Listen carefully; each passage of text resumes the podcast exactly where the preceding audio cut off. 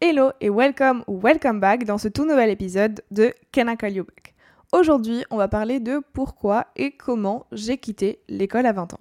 Pour vous remettre dans le contexte concernant mon parcours scolaire, donc moi j'ai obtenu mon bac en 2021, mention bien, dans lequel j'avais les spécialités anglais et géopolitique. Et puis juste après l'obtention de mon bac, je me suis dirigée à la fac où j'ai fait LEA anglais-russe. On y reviendra plus tard sur pourquoi j'ai choisi le russe.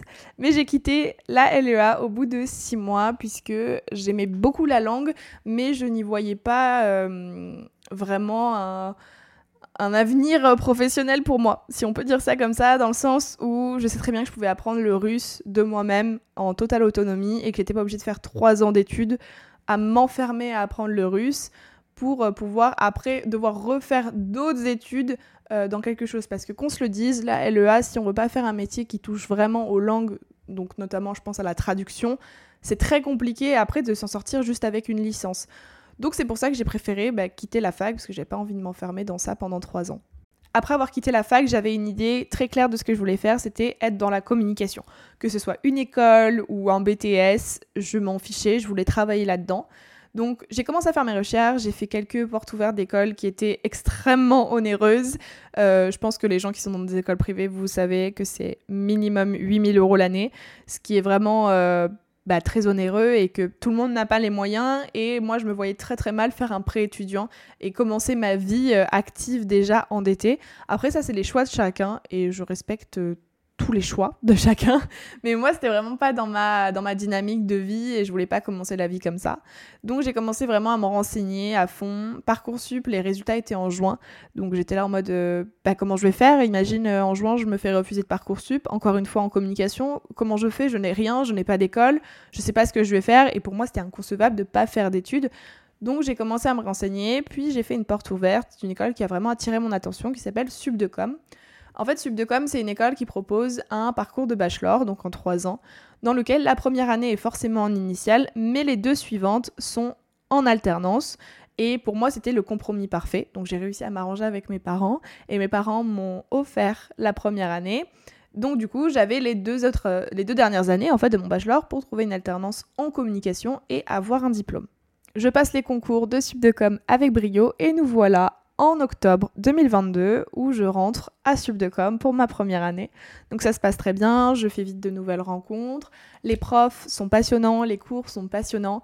J'adore tous les cours, il n'y a pas un cours que j'aime moins. Donc euh, c'est vraiment là que j'ai réalisé que c'était mon domaine et que j'ai trouvé ma voie et que je savais que je voulais exercer là-dedans. Donc je continue à faire mon année, puis vient le stage de fin d'année où je suis community manager dans une agence de communication et ça se passe divinement bien. J'adore ce que je fais, c'est très polyvalent, je fais pas toujours les mêmes choses même si j'ai quand même des tâches assez récurrentes, mais les journées ne se ressemblent pas donc c'est ça que j'adore et c'est là que je me dis le community management hmm, c'est très sympa quand même, alors que j'y avais pas pensé du tout. Parce qu'évidemment, au niveau de mes aspirations professionnelles, ça a changé tous les ans. On va partir à partir de la troisième parce que sinon je pense qu'on remonte beaucoup trop loin. Euh, je voulais faire journaliste. J'étais passionnée par le domaine du journalisme. J'avais fait mon stage d'observation dans une radio. Et vraiment, le journalisme, et surtout le journalisme radio, c'était vraiment quelque chose qui me passionnait. Donc, je suis restée sur cette piste-là. Puis, au lycée, je ne sais pas ce qui s'est passé, j'ai voulu faire hôtesse de l'air. Je pense comme beaucoup de filles, j'ai remarqué ça au lycée, même après, beaucoup de filles veulent faire hôtesse de l'air. C'est un très beau métier, très honorable, et moi je voulais voyager partout. C'est toujours une de mes, de mes buts dans la vie, et je me suis dit, bah, je vais être payée pour voyager. Donc du coup, j'ai voulu faire hôtesse de l'air. Donc c'est là que j'ai commencé à renseigner sur Parcoursup les choix en langue. Parce que pour être hôtesse de l'air, il faut juste un CCA, donc c'est le Cabin Crew Attestation. Et c'est vraiment juste un diplôme qui va permettre d'être embauché. Et euh, j'avais fait mes recherches, il n'y avait pas vraiment d'études précises, mais un plus, c'était vraiment un plus en fait les études. Donc il y avait BTS Tourisme qui était vachement recommandé, ou euh, tout ce qui était LEA. Donc moi je mets plein de LEA, donc LEA anglais, espagnol majoritairement. Et je ne sais pas pourquoi, j'ai commencé à me balader sur le site de la fac de Bordeaux et j'ai vu LEA anglais-russe. Et je ne sais pas pourquoi, ça a vraiment résonné en moi et j'étais là, je veux faire du russe. LEA anglais-russe, c'est trop stylé, c'est génial. Du coup, je mets ça sur mes choix. Et je pense deux semaines avant la fin de Parcoursup, je continue mes recherches. Donc, il faut savoir, c'était l'année du Covid. Donc, du coup, il n'y avait aucun salon de l'étudiant, on n'avait aucune rencontre avec des étudiants, il n'y avait pas. Enfin, on ne pouvait pas se renseigner autrement qu'avec Internet, donc c'était assez compliqué. Et c'est deux semaines avant la fin et la fermeture de Parcoursup que je me rends compte que c'est la communication qui m'intéresse aussi. Donc je fais uniquement que deux choix, donc une double licence anglais infocom et un BUT infocom parcours publicité. Comme vous pouvez vous en douter, j'ai été refusée dans les deux. Donc j'étais là en mode, ben je pars en anglais-russe. Donc je me suis retrouvée en LEA. Et quand j'étais en LA, je me suis vraiment questionnée sur mon avenir dans le sens où j'ai envie de faire hôtesse de l'air. Oui, mais la communication, ça me reste un peu en travers et je pense que je peux vraiment évoluer là-dedans. Et c'est un peu en regardant les débouchés professionnels de la LEA que je me suis rendu compte qu'il fallait vraiment un métier de niche et c'était pas du tout euh, ce, à quoi aspiré. Donc du coup, j'ai préféré quitter la LEA. Et quand je suis partie en communication, dans mon école à Subdecom, là, j'ai vraiment commencé à me focaliser sur les métiers parce que bah, forcément, c'est la com, donc il y a un peu plus des débouchés qu'en LEA. Et donc du coup, je me suis dit, il faut vraiment que je trouve un spectre dans la communication parce que c'est un domaine, extrêmement large.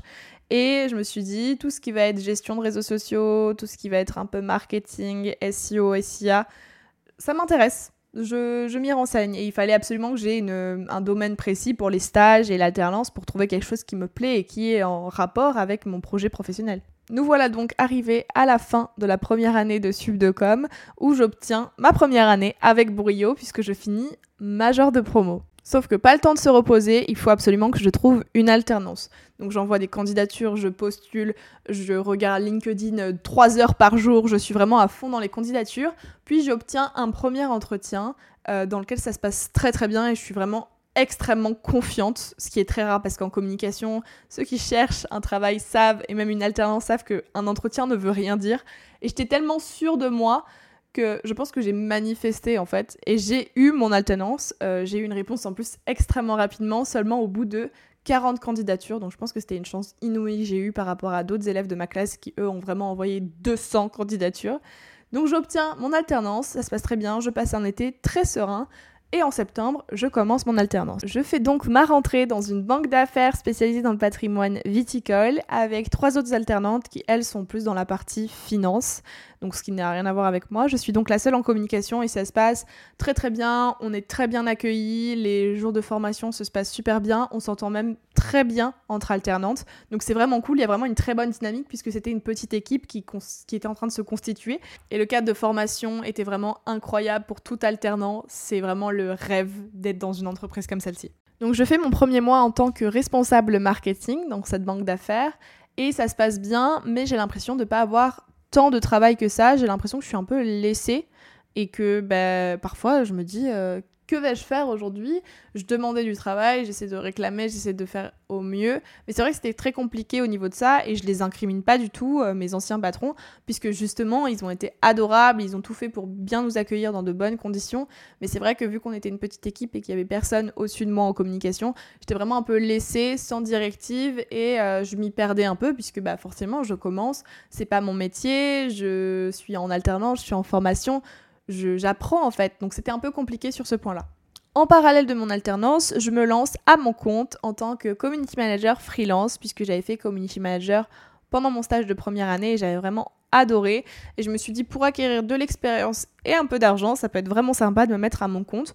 Donc je commence, j'ai une stratégie de prospection qui est visiblement très bien adaptée à ma cible et j'obtiens mes premiers clients super rapidement. Et là, je me fais vraiment plus que mon salaire d'alternante. Donc je suis vraiment en train de me dire, waouh, ça va super vite. En plus, j'ai l'impression de ne pas avoir tant de travail que ça. Du coup, j'étais là en mode, c'est le rêve, j'adore, je veux continuer.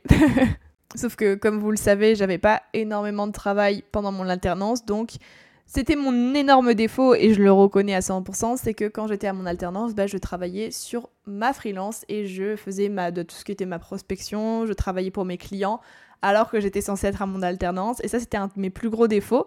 Mais euh, je le reconnais totalement et je sais que c'est un tort de ma part.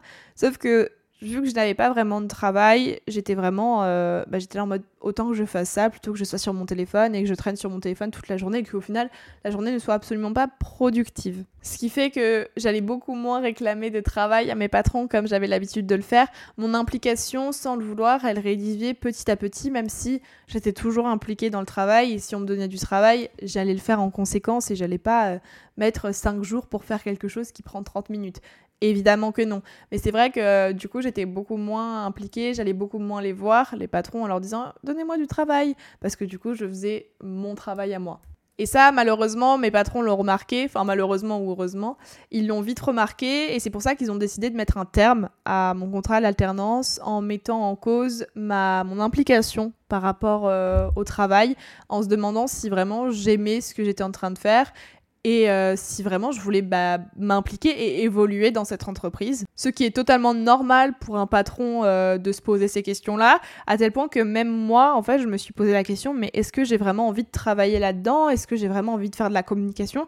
C'est vrai que je me suis vraiment posé pas mal de questions et j'ai eu une énorme remise en question par rapport à ça, à tout ce qui est euh, bah, rupture de mon contrat d'alternance, puisque je pouvais retrouver une alternance assez rapidement puisque j'ai la chance d'avoir un bon profil, mais est-ce que j'avais réellement envie de ça et réellement envie de trouver une alternance parce que j'étais vraiment passionnée par ce que je faisais en freelance est-ce que j'ai envie de faire ça pour quelqu'un en fait? Évidemment, quand j'ai annoncé la rupture du contrat de l'alternance à ma famille, euh, c'était compliqué au début parce que bah, mes parents étaient vachement en colère par rapport à ça. Euh, j'ai essayé de leur expliquer tant bien que mal, mais ils étaient vraiment sur le coup des émotions. Donc moi, j'étais un peu euh, confrontée à moi-même et ma mère me disait Oui, bah, demain, tu me dis ce que tu fais. Sauf que j'étais là, demain, je dois te dire qu'est-ce que je vais faire pendant les prochaines années de ma vie. C'est-à-dire, est-ce que je continue en alternance ou alors est-ce que je quitte l'école? Parce que là, la question se posait réellement, est-ce que je quitte l'école ou pas? Puisque je suis tellement passionnée par ma freelance, je peux vraiment bah, me faire vraiment de l'argent et bah, faire euh, ce que j'ai envie de faire en fait. Travailler pour moi et être heureuse. Sauf que ça impliquait le fait de ne pas avoir de diplôme.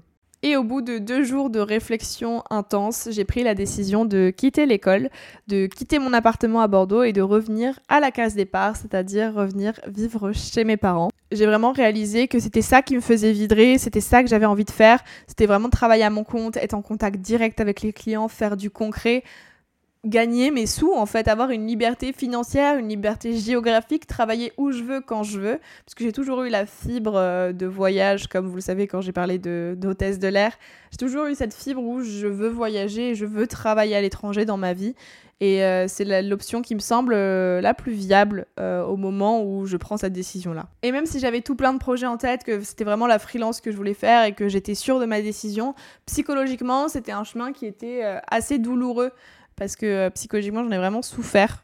Euh, si je peux dire ça comme ça, c'est que c'était compliqué de prendre toutes ces décisions toute seule. J'avais l'impression que c'était la première fois que je prenais euh, une décision aussi importante et qu'à côté, ma réorientation n'avait absolument rien à voir. Et c'est vrai que là, je me dis, mais en fait, là, la décision que je prends, ça va impacter mes prochaines années et mon futur, littéralement mon futur professionnel. Après, est-ce que dans 5 ans, ce que j'ai fait aujourd'hui, ça aura un impact? Sûrement. Et c'est ça aussi qui m'a permis de réaliser, de, de prendre conscience de, des événements. Puisque j'ai euh, une phrase que je me répète souvent quand j'ai des situations qui m'embêtent, c'est est-ce que ça comptera dans 5 ans? Est-ce que je m'en rappellerai dans 5 ans? Est-ce que ça va impacter ma vie dans 5 ans? Et en général, quand c'est des situations de la vie quotidienne, ça n'impacte absolument pas ma vie et ça n'impactera pas ma vie dans 5 ans. Sauf que là, cette question, eh ben oui, oui, ça impactera ma vie dans 5 ans, puisque euh, je fais pas d'études, je n'aurai pas de diplôme, donc peut-être que ça l'impactera d'une façon ou d'une autre. Et c'était ce parcours-là qui psychologiquement était très difficile de se dire que je prends une décision si importante à un si jeune âge, puisque je n'ai que 19 ans. Euh, c'est très compliqué de me dire ah oui ça y est enfin je suis euh, je suis une adulte je dois prendre des décisions de moi-même mes parents ne sont plus derrière moi pour me dire quoi faire. Donc c'est vrai aussi que c'est une réelle prise de conscience et une prise de responsabilité et euh, une prise de maturité aussi de se dire bah là c'est moi qui dois prendre la décision la plus viable quoi au final, ce petit cauchemar de quelques semaines est passé où c'était difficile, où j'ai eu des plaques de stress tellement euh, c'était compliqué, puisque je ne suis pas du tout une personne anxieuse ou stressée de base. Là, vraiment, je l'ai senti et mon corps me l'a fait ressentir aussi. Et au final, j'ai eu que du bon puisque j'ai réussi à déménager de mon appart à Bordeaux. C'était très difficile puisque j'ai eu cet appartement le moment où j'ai emménagé après mon bac, donc il était rempli de souvenirs. J'ai fêté mes 18 ans dans cet appartement-là. Euh, j'ai eu des nombreuses soirées avec mes amis. Donc c'était difficile de se dire ce sera plus mon appart, c'est plus mon Bordeaux, je n'habite plus à Bordeaux, je reviens chez mes parents. Ça fait maintenant deux semaines que j'ai réhabité chez mes parents, je me suis créé une nouvelle routine, je me suis créé un espace de travail, j'ai réaménagé ma chambre qui était vide. Euh, c'est le bonheur. Franchement, c'est le bonheur parce que je suis soutenue par mes parents et par mon entourage en général. J'ai cette chance inouïe. Je vois mes parents tous les jours, je vois ma sœur tous les jours, je vois ma famille tous les jours. Je pouvais pas mieux rêver. Je me suis construit une réelle routine que je n'aurais pas pu appliquer à Bordeaux. Et puis surtout, mais quel luxe de pouvoir économiser de l'argent, puisque je ne dépense pas de loyer, puisque la moitié de mon salaire partait dans mon loyer bordelais, je ne dépense pas d'argent dans les courses, je peux vraiment utiliser cet argent à bon escient, m'acheter du matériel pour ma freelance ou partir en voyage, me faire plaisir tout simplement aussi, parce que c'est ça la vie. Et vraiment, je peux pas être plus reconnaissante de ce qui m'est arrivé, de la décision que j'ai prise. Je suis vraiment bah, fière de moi pour tout ce que j'ai fait, pour la décision que j'ai prise, pour le courage que j'ai eu. Et c'est bien aussi parfois de se saucer un petit peu et de se mettre en valeur. Et franchement, moi, je suis fière de moi. Et je sais que c'est pas fini. C'est que le début, puisque ça fait que deux semaines que j'habite chez mes parents. Donc, on ne sait pas de quoi l'avenir est fait. Mais en tout cas, moi, je peux vous dire que l'avenir, il est très beau. Et c'est sur cette note très philosophique et très poétique que je vous laisse. Et on se retrouve la semaine prochaine pour un nouvel épisode très spécial puisque c'est les un an du podcast. See ya!